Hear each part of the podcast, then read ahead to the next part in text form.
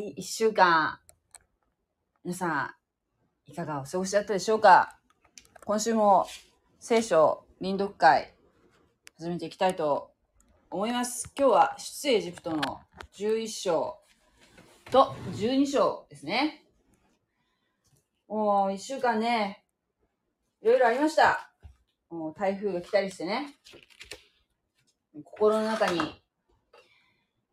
まあ、カーボンが溜まってきてしまって、もう、ね、なかなか汚れてしまっていますので、こうぜひ聖書を読んで読ませていただいて、クリーンにしていきたいなと思っております。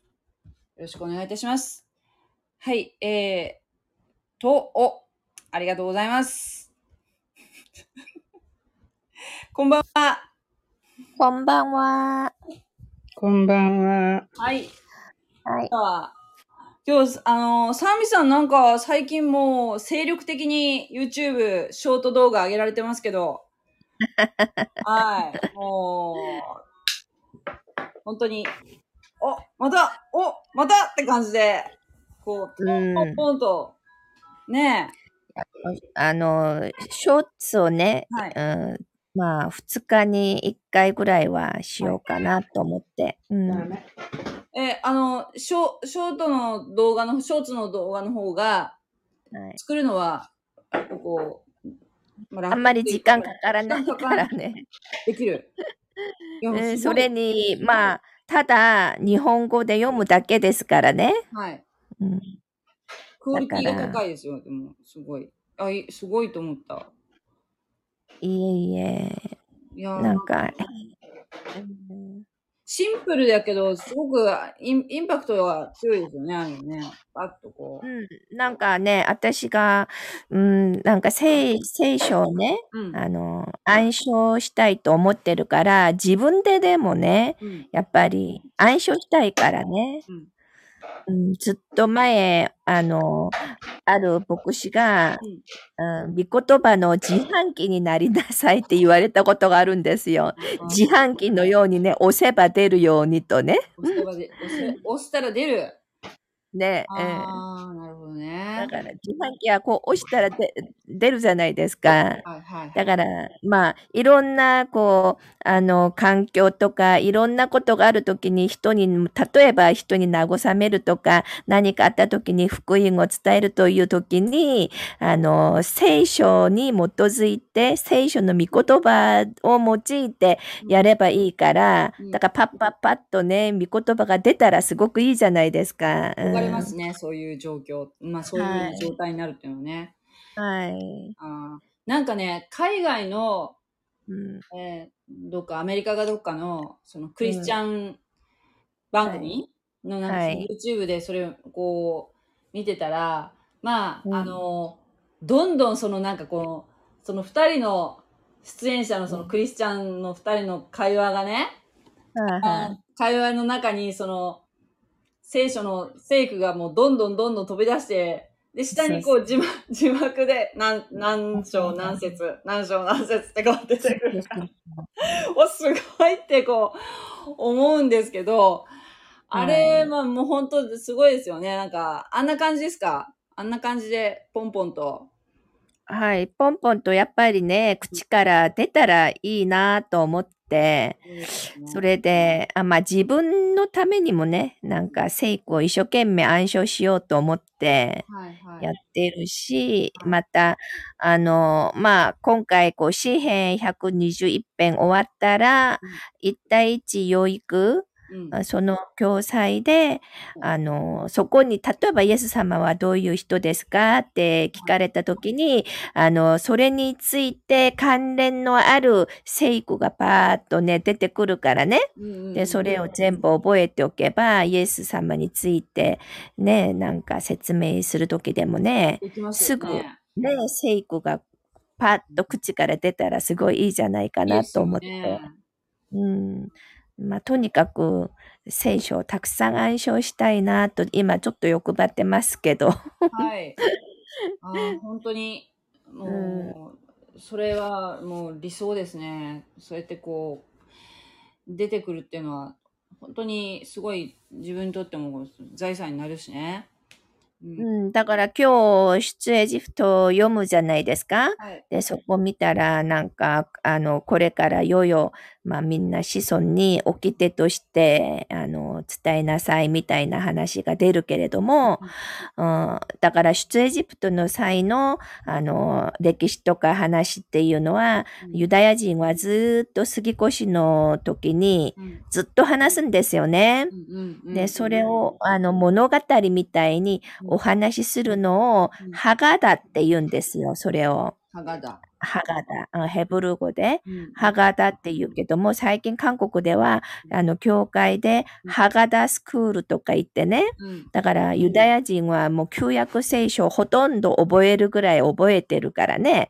だから、ハガダと言って、うん。あの、聖書をたくさん覚えて、うん。なんか、だから、年取ると覚えられないでしょ？覚えきれないでしょ？まあね。だから、あの、覚えなくてもいいですよ。だから、一週間何回読みましたというのだけね、あ私は一千回読んだ、二千回読んだみたいな感じで、で、何回読みましたと発表している間に、あの、こう覚えようと暗記しようと思ってなくても、うん自然に覚えられていたって言うんですね。な年配の方とかね。うんやっぱり1000回、2000回ね、聖句読めば、それは自然に覚えられるじゃないでしょうかね。そうですね。うん。うんそうやってこう、身につくと本当にいいですよね。だってほら、あの、ね人、私驚いたのが、あの、ペテロとか、あの、うんまあ、はっきり言って漁師で無学な人じゃないですか、もともとがね。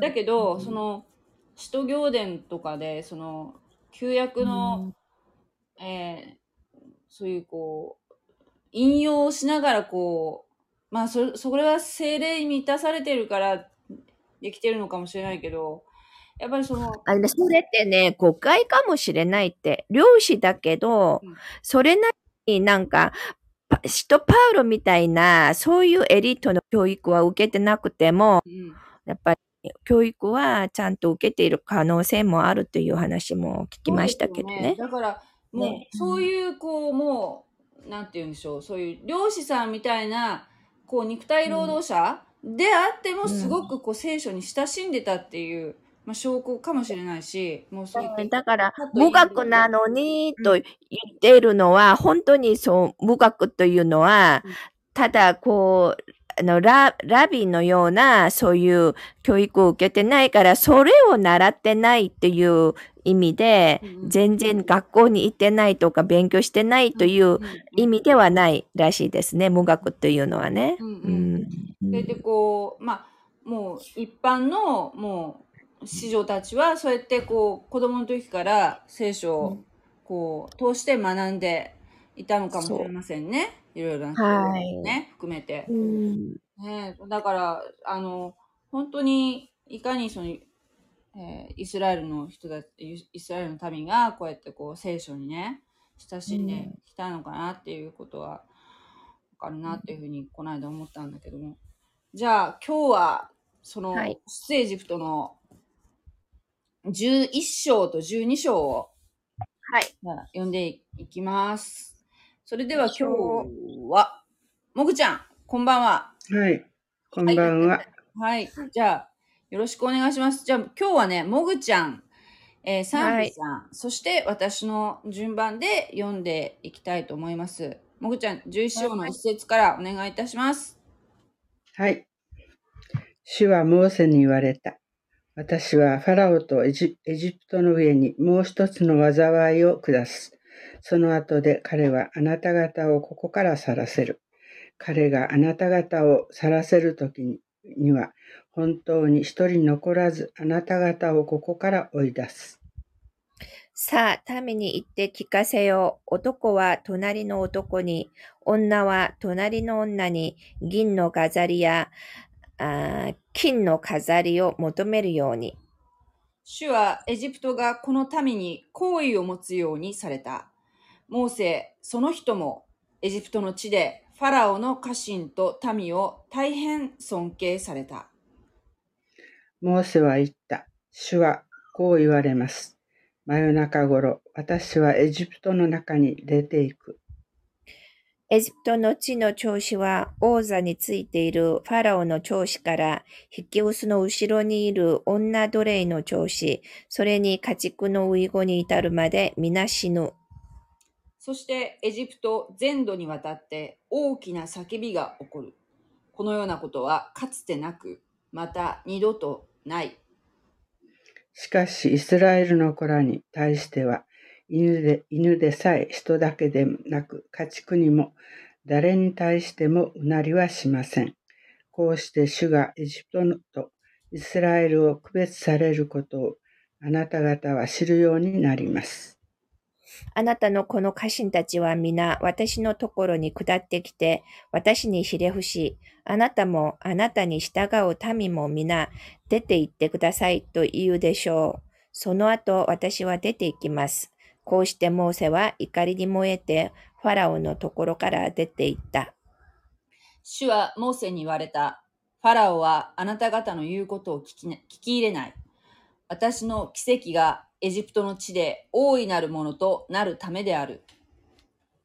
モーセとアロンはファラオの前でこれらの奇跡をすべて行った。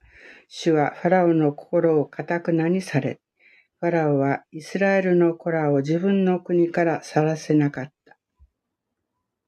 はい。第12章。主はエジプトの地で、モーセとアロンに言われた。この月をあなた方の月の始まりとし、これをあなた方の年の最初の月とせよ。イスラエルの全海流、ん？全海衆に次のように告げよ。このの10日にそれぞれが一族ごとに羊をすなわち家ごとに羊を用意しなさい。もしその家族が羊一匹の分より少ないのであれば、その人はすぐ隣の家の人と人数に応じて取り分けなさい。一人一人が食べる分量に応じて、その羊を分けなければならない。あなた方の羊は傷のない一切のオスでなければならない。それを子羊かヤギのうちから取らなければならない。あなた方はこの月の14日までそれをよく見守る。そしてイスラエルの改宗の集会全体は夕暮れにそれを放り。その地をその血を取る。ごめんなさいあ、ごめんなさい。私でしょ？はい、そうです。うん私が間違えました。私が間違ったと思った。ちょっと待ってね。その血を取り、あちょっと待って、な何節だったっ7け節、7節。ごめんなさい。いえいえ。その血を取り、羊を食べる家々のあ日本の門中とカモイに塗らなければならない。そして、その夜、その肉を食べる。それを火で焼いて、種な種なしパンと煮仮を添えて食べなければならない。生のままで、または水に入れて煮て食べてはならない。その頭も足も内臓も火で焼かなければならない。それを朝まで残してはならない。朝まで残ったものは燃やさなければならない。あなた方は次のようにしてそれを食べなければならない。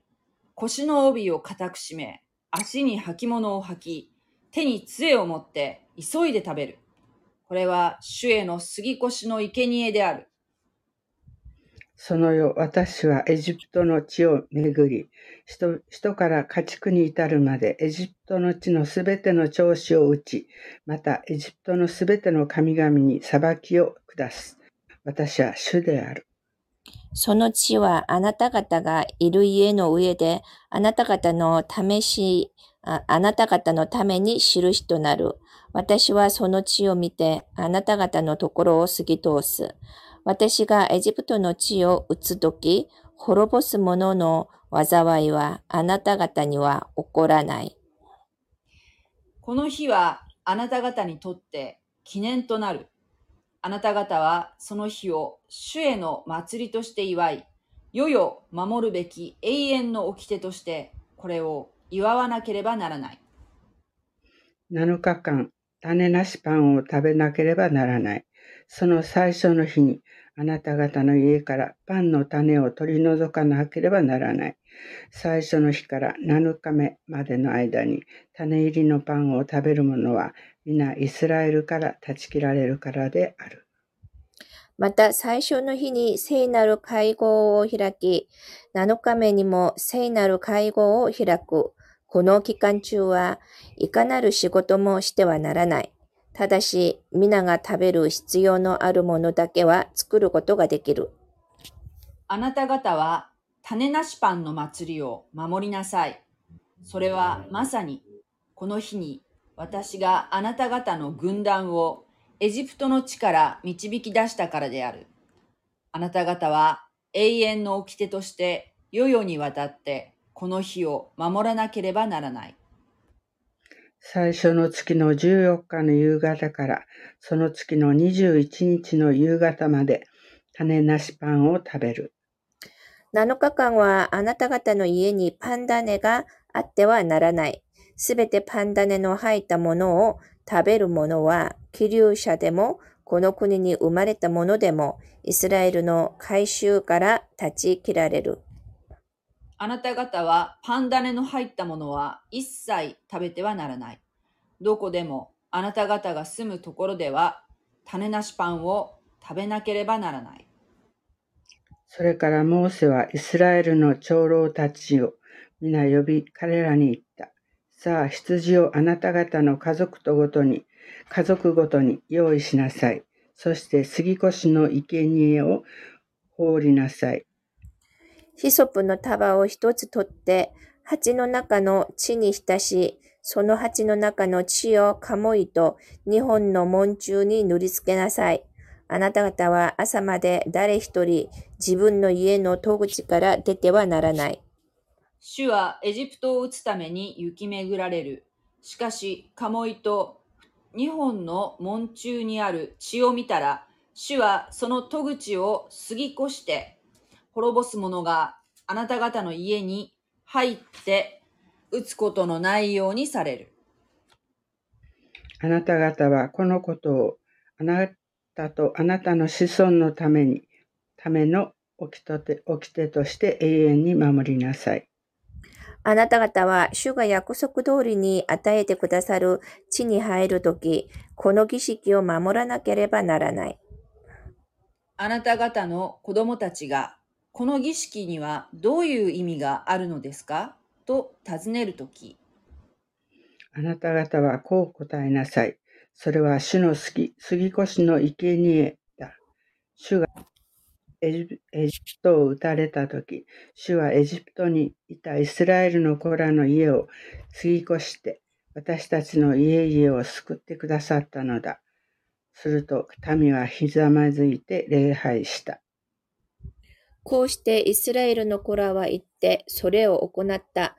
主がモーセとアロンに命じられた通りに行った。真夜中になった時、主はエジプトの地のすべての長子を王座についているファラオの長子から地下牢にいる捕虜の長子に至るまで、また家畜のウイゴまでも皆撃たれた。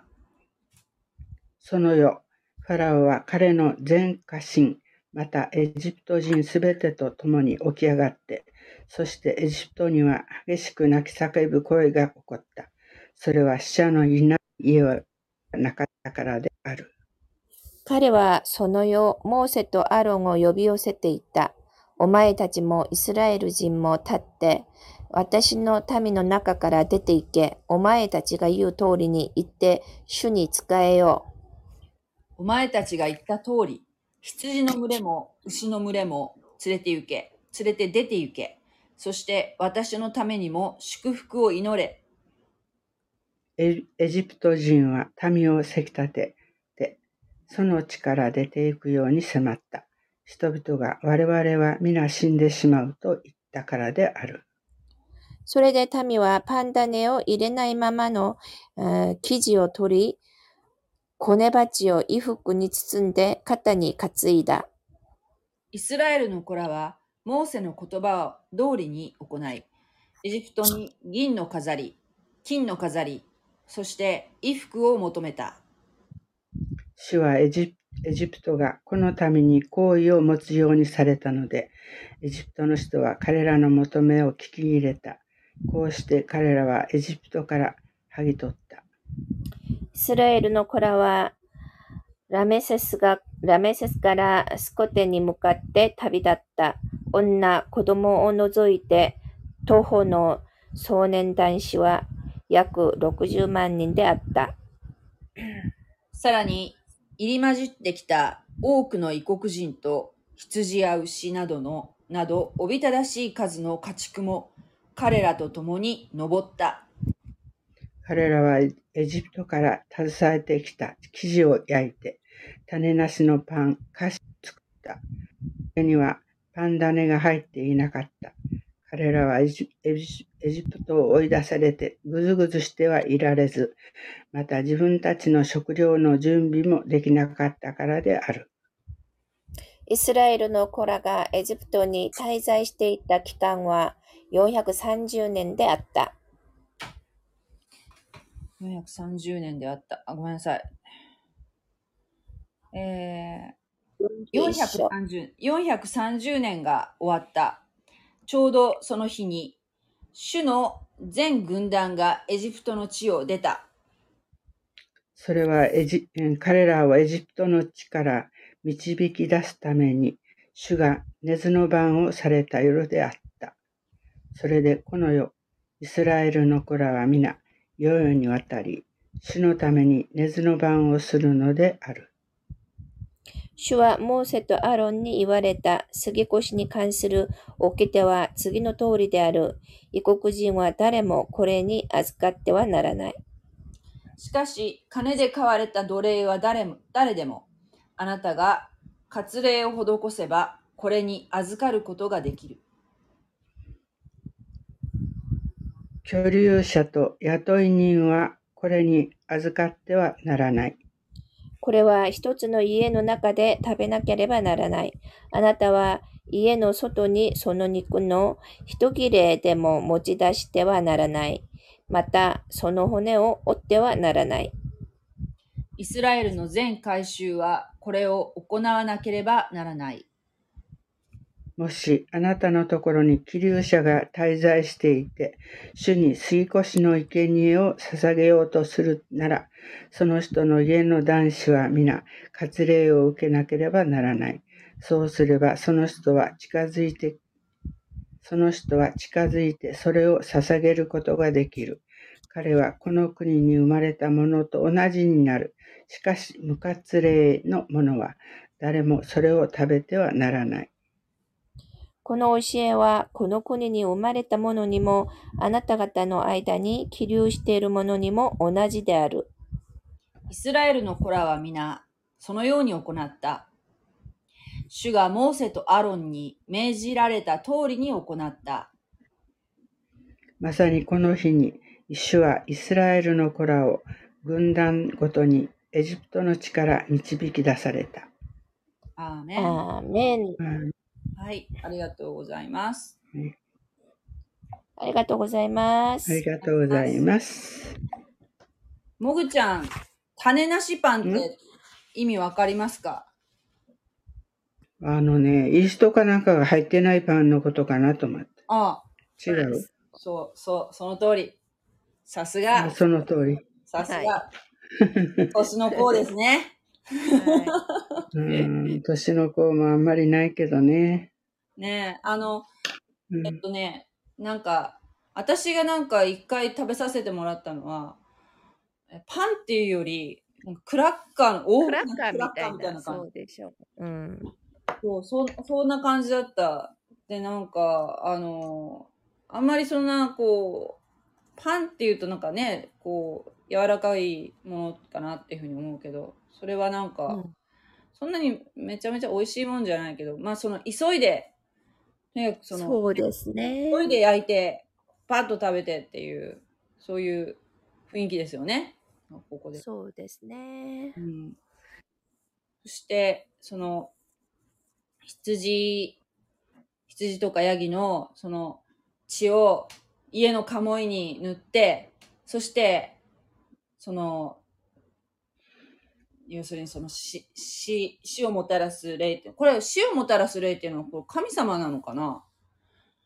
こう、ちょっとなんかここがなんかよくわかんないんだけど、それ、それが、あ通る、その晩通るので、そこから家から出ないで、その、家の中でじっとしておきなさいっていう命令に従って、それで家にいたんだよね。そしたら、それは過ぎ、過ぎ越して、えー自分家の長子が死なずに済むんだけど、そのエジプトの他の人たちはそのカモイにその血を塗ってないもんだからね。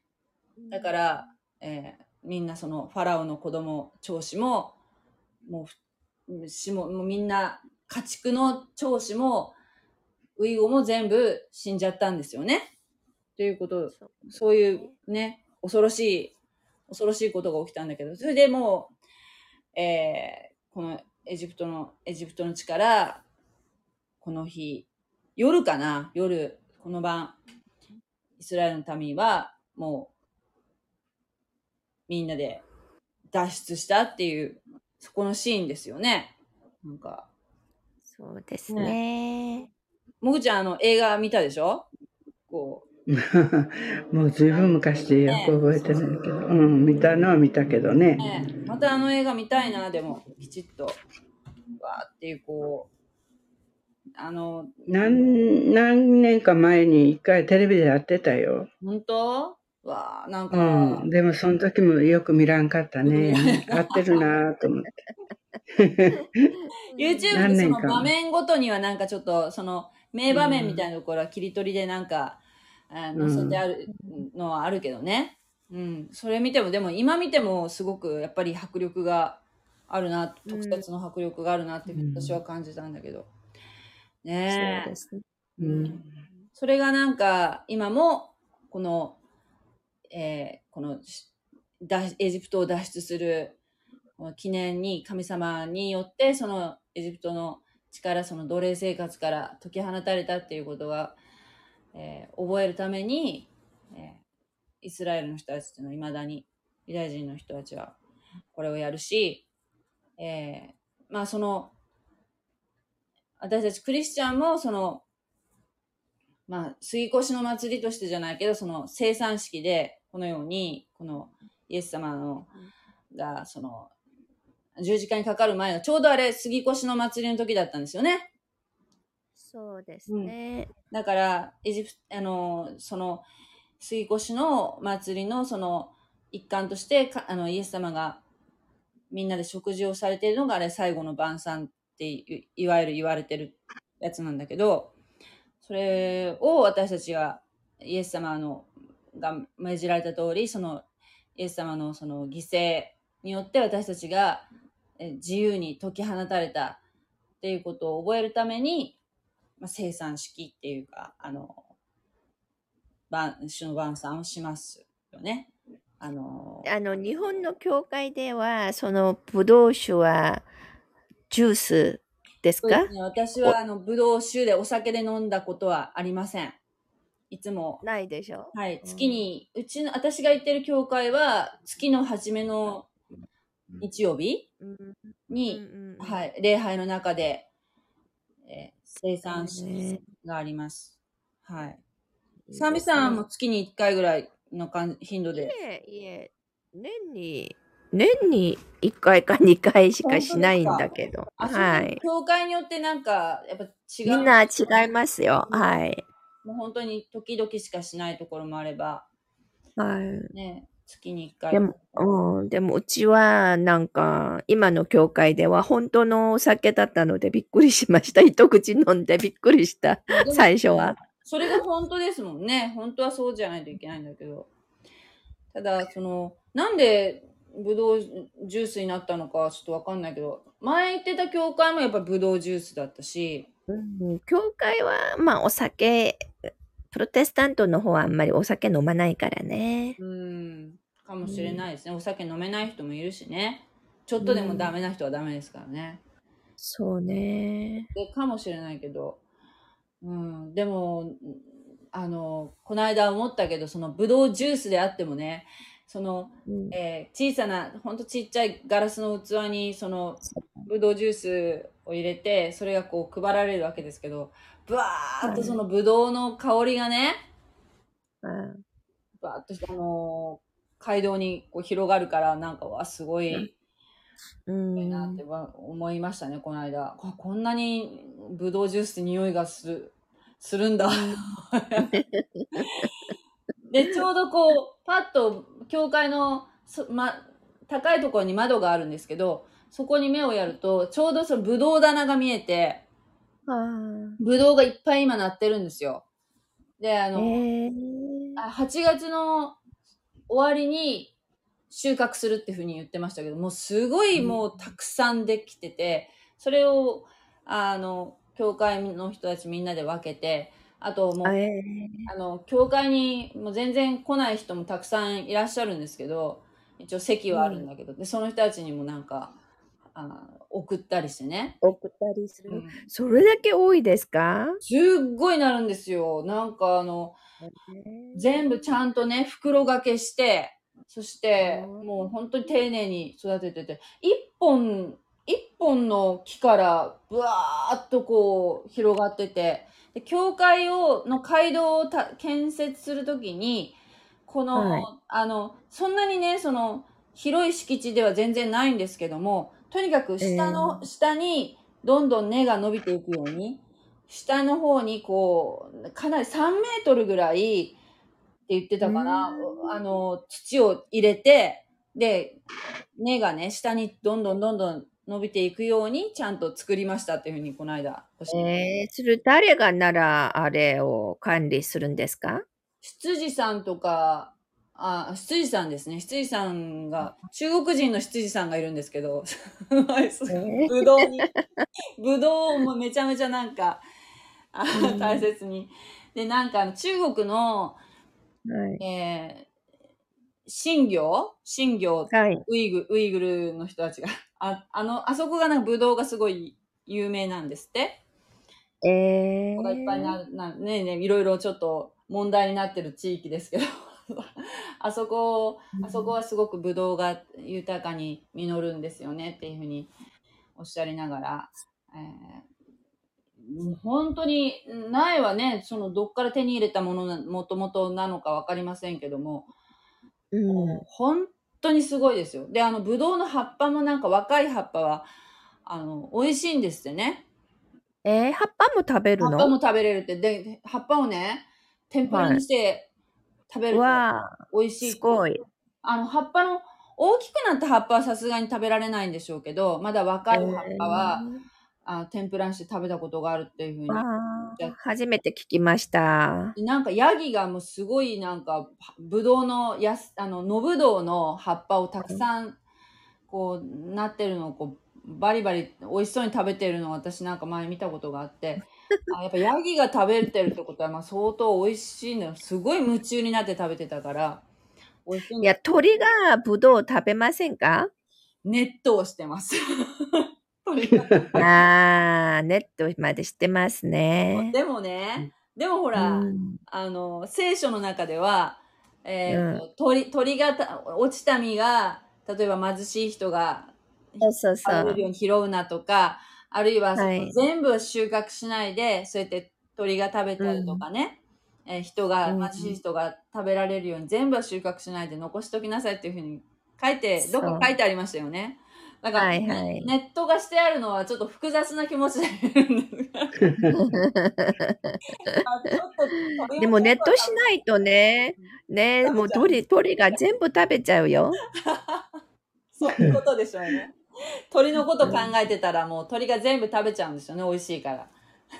そうよね。ね えだから、ほら、あの、なんだ、ルツ、ルツキだってね、お落ち葉をこう拾ったりしてね、みんなが収穫してる後からうん。すごいなんかああいう、こう、なんていうかな、まあ、神様がそうやって決められたことなんだろうけど、全部ね、取らないでそうやって起立されている人とか、旅人とかうんが食べれるように残しておきなさいっていうふうにね、いうのは本当すすごいなっていうふうに昔のね、古代からそうやってちゃんと、そういうこう弱い人の、弱い立場の弱い人のことまでね、考えてはい。っていうのが。やっぱ神様は一番社会的に弱い弱者にうんね、いつも、うん、目が向けてくださ。ってっていうことがはいはいはい。あうん、あ台風は大丈夫でしたか？あもう、あの、多分、あの、その韓国の方が心配でしたけど、なんだ。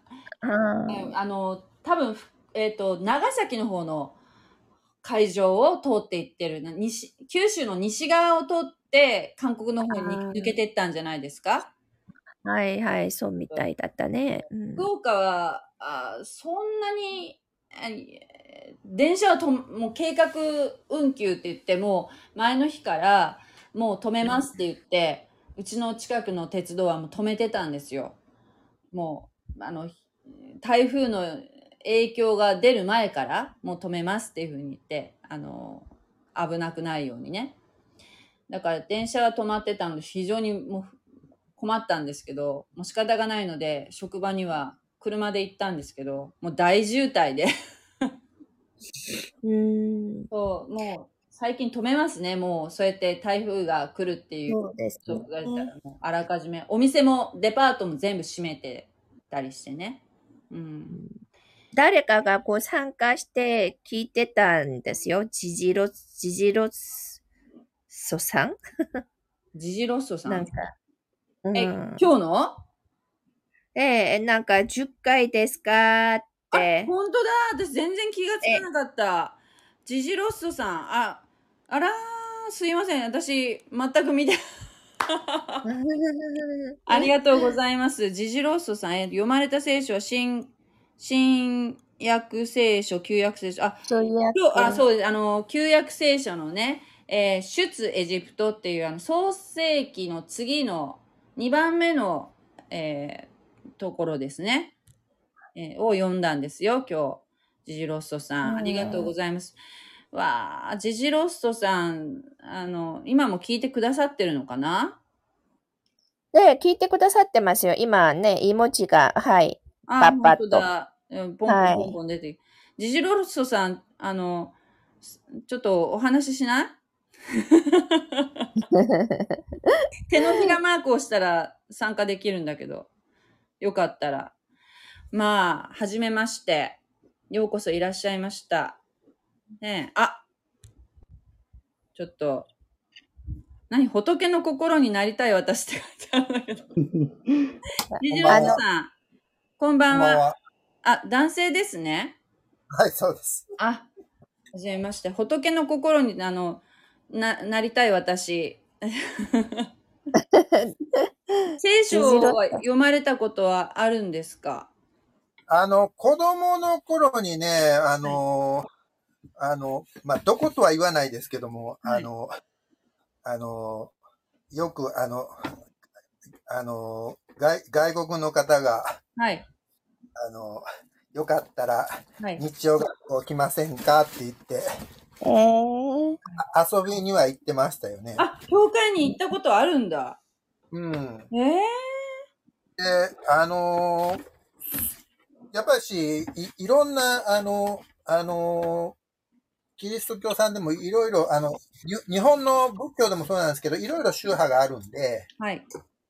あの、ちょっとその辺はちょっとわからないですけど、僕はあの、その、あの、旧約聖書にものすごく、あの、ちょっと惹かれるところがあるんですよね。うんうんうんうん。あの、その、なんていうんですかね、あの、まあ、あある、名前はちょっと出さないんですけど、ある有名な方も、そのう、ん。旧約聖書を、まあ、紐解くと、その、あの、世界のね、いろんな歴歴歴史の、その、お今まで起こってきたことが全部説明がというふうにおっしゃっていて、うん。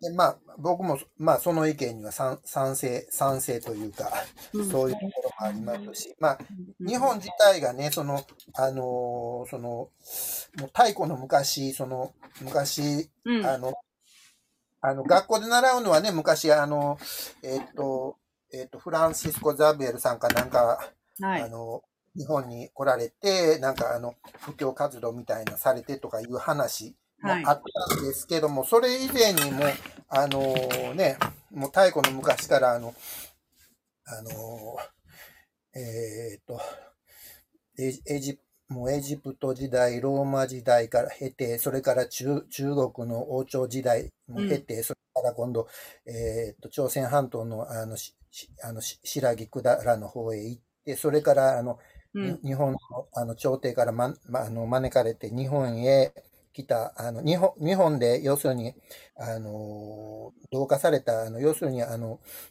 まあ歴史でも習うんですけど、要するに、あの、は、畑氏ですね。はい。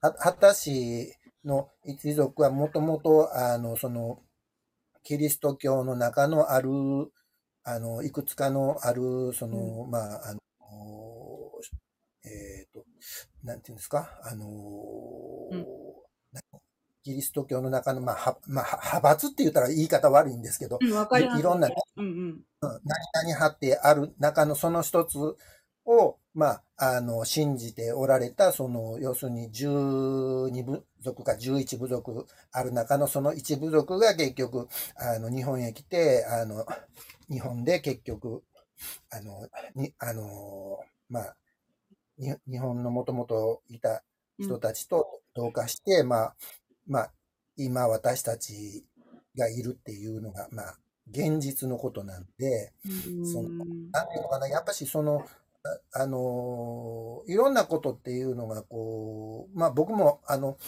覚えてないんですけど、昔、その、旧約聖書をずっと、あの、いろんなことをこう、解説しておられた方の話と、全部それが、あの、やっぱり一致するんですよね。うーん。うん、すごい。興味を持っていらっしゃるんですね。あの、本当のこと言ったらね、旧約聖書欲しいんですよ。ほら。あの、欲しいけどね、僕ちょっと、あの、今ちょっと訳あっても仕事してなくて貧乏してるもんで、あの、ちょっと、あの、買えないし、どこへ行ったらいいのかもわからない。もうちょっと、うん。いいものがあるんですよ。ジジアプリ。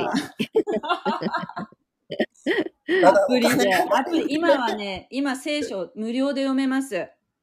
ああ、そうですか。インターネットでですか？今、今実は、あの、私たち、こうやって臨読会してるんですけど、毎週ね。この金曜日のはいはいは。あの、アプリでやってます。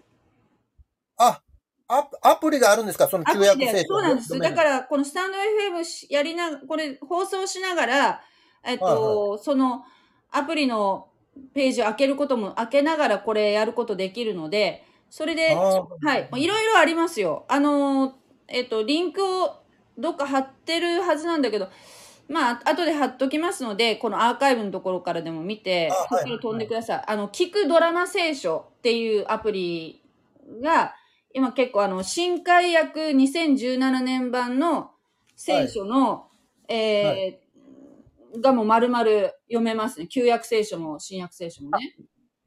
読めますああ、はいはいはい。僕僕は、あの、旧旧約聖書の方だけがちょっと、あの、ああの、気になってるんですけうども。んうんうん。それ読めますよ。旧約聖書全部、そのアプリで読めます。ああ、しかもなんかあの、俳優さんが、すごく日本でも有名な俳優さんが朗読してるので、ドラマ仕立てで。だから、あの、寝ながらでもこうやって聞けるので、すごくいいですよ。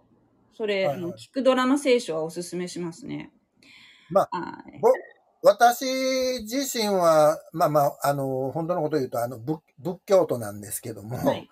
あの、仏教徒で、あの、まあまあ、あの、僕いつもスタンド FM で言うんですけど、宗教どうのこうのって言うんですけど、あの、僕、別にね、どの宗教、神様、仏様信じても僕はいいと思ってるんですけども、その、なんていうんですかね、自分のその、今ここで、え今この、今日今日の時点でここにいるっていうことは、自分をあの産み育ててくれた人たちがいたから、自分が今このじ、あの、時空というか、この時代のこの今っていうところに生きていられるんであって、うん。その自分を生み出してくれた人たち、もしもしくはその生み出してくれた人たちをまた生み出してくれた人たちに対して、まあ、崇高の念というか、あの、感謝の念っていうのを、あの、まあ、あの、大事にしている宗教であれば、あの、もう、あの、世界各国、どこの宗教でも私は受け入れますっていうね。うーん。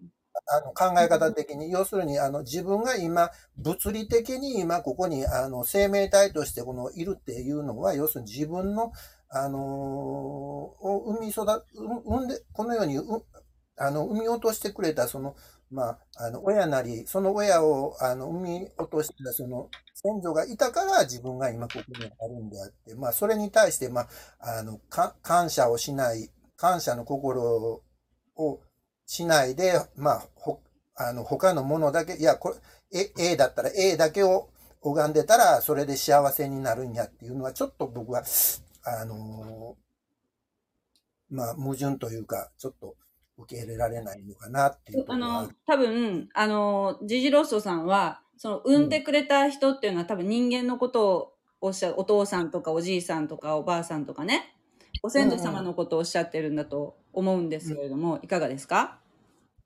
そうです。それプラス、神様、仏様なんですよ。ああ、なるほど。よく、ほいで、は早い話は、もう、は早い話、結局、あの、どの宗派も、どの派閥も全部結局ずーっと辿っていったら結局、まあ、この、あの、大きな宇宙っていう、宇宙っていう存在になると思うんですよね。ほうほうんうんう。宇宙は、じゃあ誰が作られたと思われます？うんだから、その結局、宇宙を、あの、作られたものっていうのは僕は、あの、これであるということは限定して言えないんで、あああの、創世記はちょっと読まれたことありますか？読んだことないんですよ。ああ、ぜひうん、読んでだからちょっと、くださいあの、ま、あの、読んでみたいなと思って、勉強不足ですいません。ごいめんなさい。えいえいえ、あの、ねえ、神さん。ねえ。はい神さんもすごい仏教詳しいですよね。うん、さっきもなんか、旗、旗氏族っていう話されてた時ですね。はい。はいはいはい。旗氏族は、その旗という言葉は、韓国語のバダっていうあの言葉が、なまって肌になったと言って、その氏族の腕らが交流寺なんですよね。その交流寺が旗氏族の氏寺になったのは、白木からたくさんの、えー人々が海を渡っていって、で、その白木から渡ってきた人たちがそこに定着するようになって、それで海を渡ったから海がはバダから旗になったっていう話があるんですよ。それで、うん、交流寺というあお寺にある半夏シ像という、その赤松でできている仏像は、あの、白木時代に、あの、こう、白木で育った赤松だという話がありますね。あうんうんあ、ハンカシそれ映像って有名ですよね。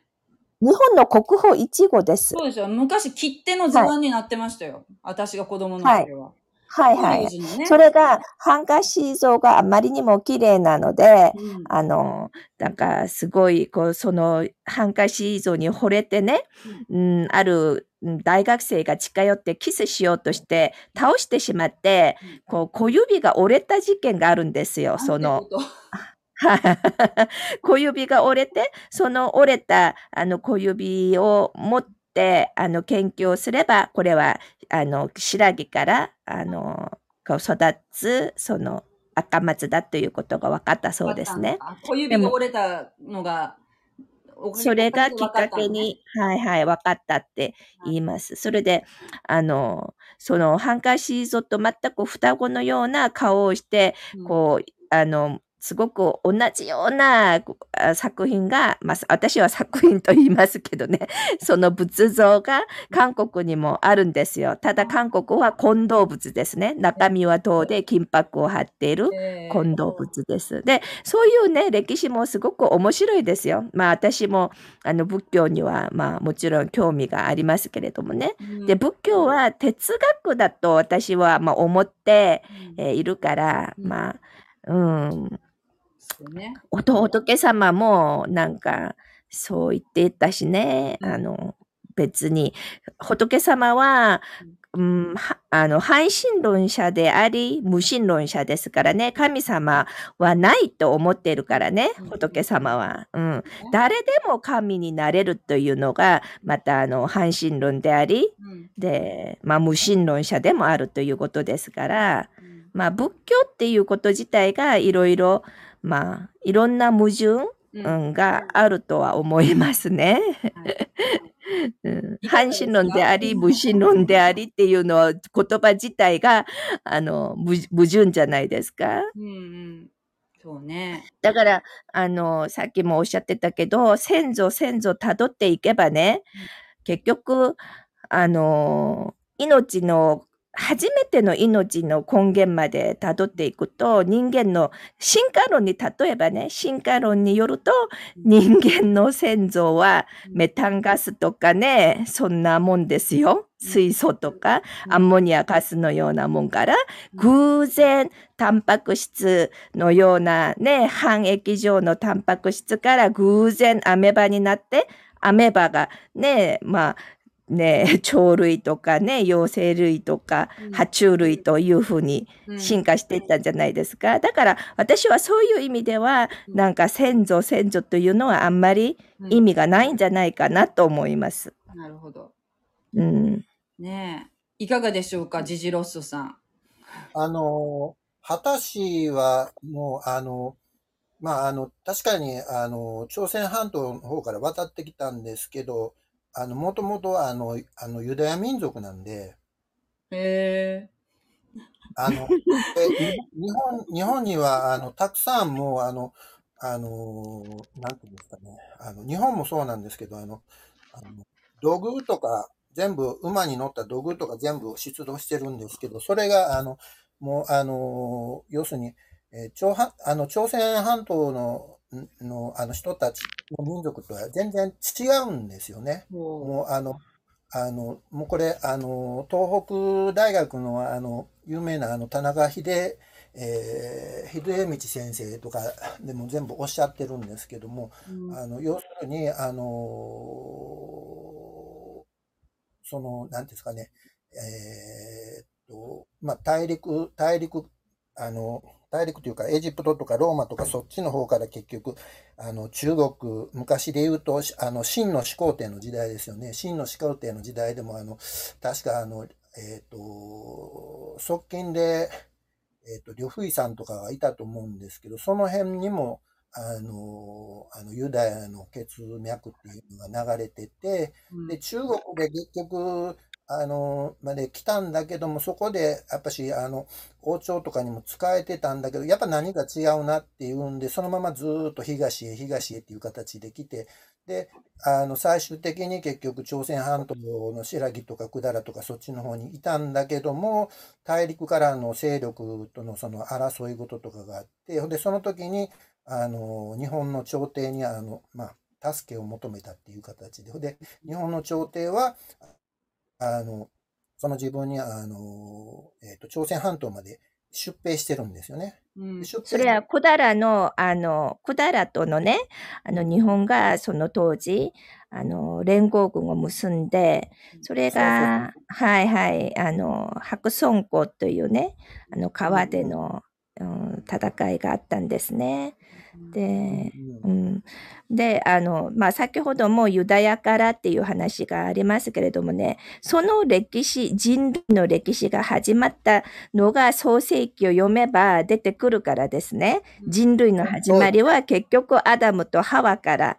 で人間の DNA を研究すればね、結局うん。一人の、あの、女性、一人の男性から来てるから、うんそれはみんな今の人類はアダムとハワからね、あの今の人類になってるから、ノアの箱舟で生き残ったひあの人あの人たちがうん今のねみんな全人類になったからそれはいくらでもあの妥当性のある話なんですよ。うん 私はそう思います。だからアダムとだからあの先ほども言ったけども進化論的立場から見ればそれが完全に否定されるけれども創造論の立場から見れば今おっしゃっている通りにですねユダヤ人からずっとこの人類が広まってきていると思います。うん。まあね。そうやねうんあの、まあ、その、ああの、証拠に、あの、日本人の男の人の中には、あの、あの、女性にはないらしいですけど、あの、ヤップ遺伝子っていうのを持ってる人が多いらしいですね。うん。それって何ですか？いや、遺伝子ですね。あ遺伝子？うん。うんなんか、でも、そういう、こう、ユダヤ人が、こう、日本人のその先祖の中にいるっていう風な考え方っていうのは、なんか、い、最新のなんか研究では、全部否定されたっていう研究発表もなんか私は見たことがあります。だから、あの、学者たちの話は結局みんな、あの、いろんなね、あの、学説に基づいて自分なりに研究しているから、いろんな、あの、まあ、論争があるしね、うんああの、話がありますから、だから、まあ、人間の知識では全てを分かることができませんからね。ねだから、うん。まあ、シンプルに考えたら、天地の創造主、天地の作り主、神様、その神様の、神様を信じているのが、まあ、クリスチャンですからね。だから、まあ、とってもシンプルだと思います。まあ、あんまり深くは私も、うんうん、研究してないし、全然知らないと、うん、自分自身も知らないんですけれどもね。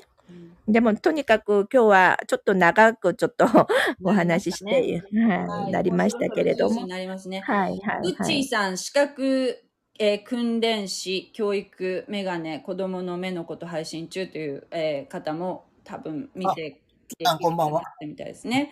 はい。今日はありがとうございました。たくさんの方に聞いていただきましたので、また、あの、来週の、えー金曜日の9時から、えー臨読会しますので、もうぜひ、あの、ジジローソさんも、あの、アプリを、えーダウンロードしてご参加ください。はいはい。はい。はい。では、はいありがとうございました。はいおやすみなさい。どうもありがとうございましたはい。皆さんおやすみなさい。失礼いたおします。やすみなさい。失礼します。失礼します。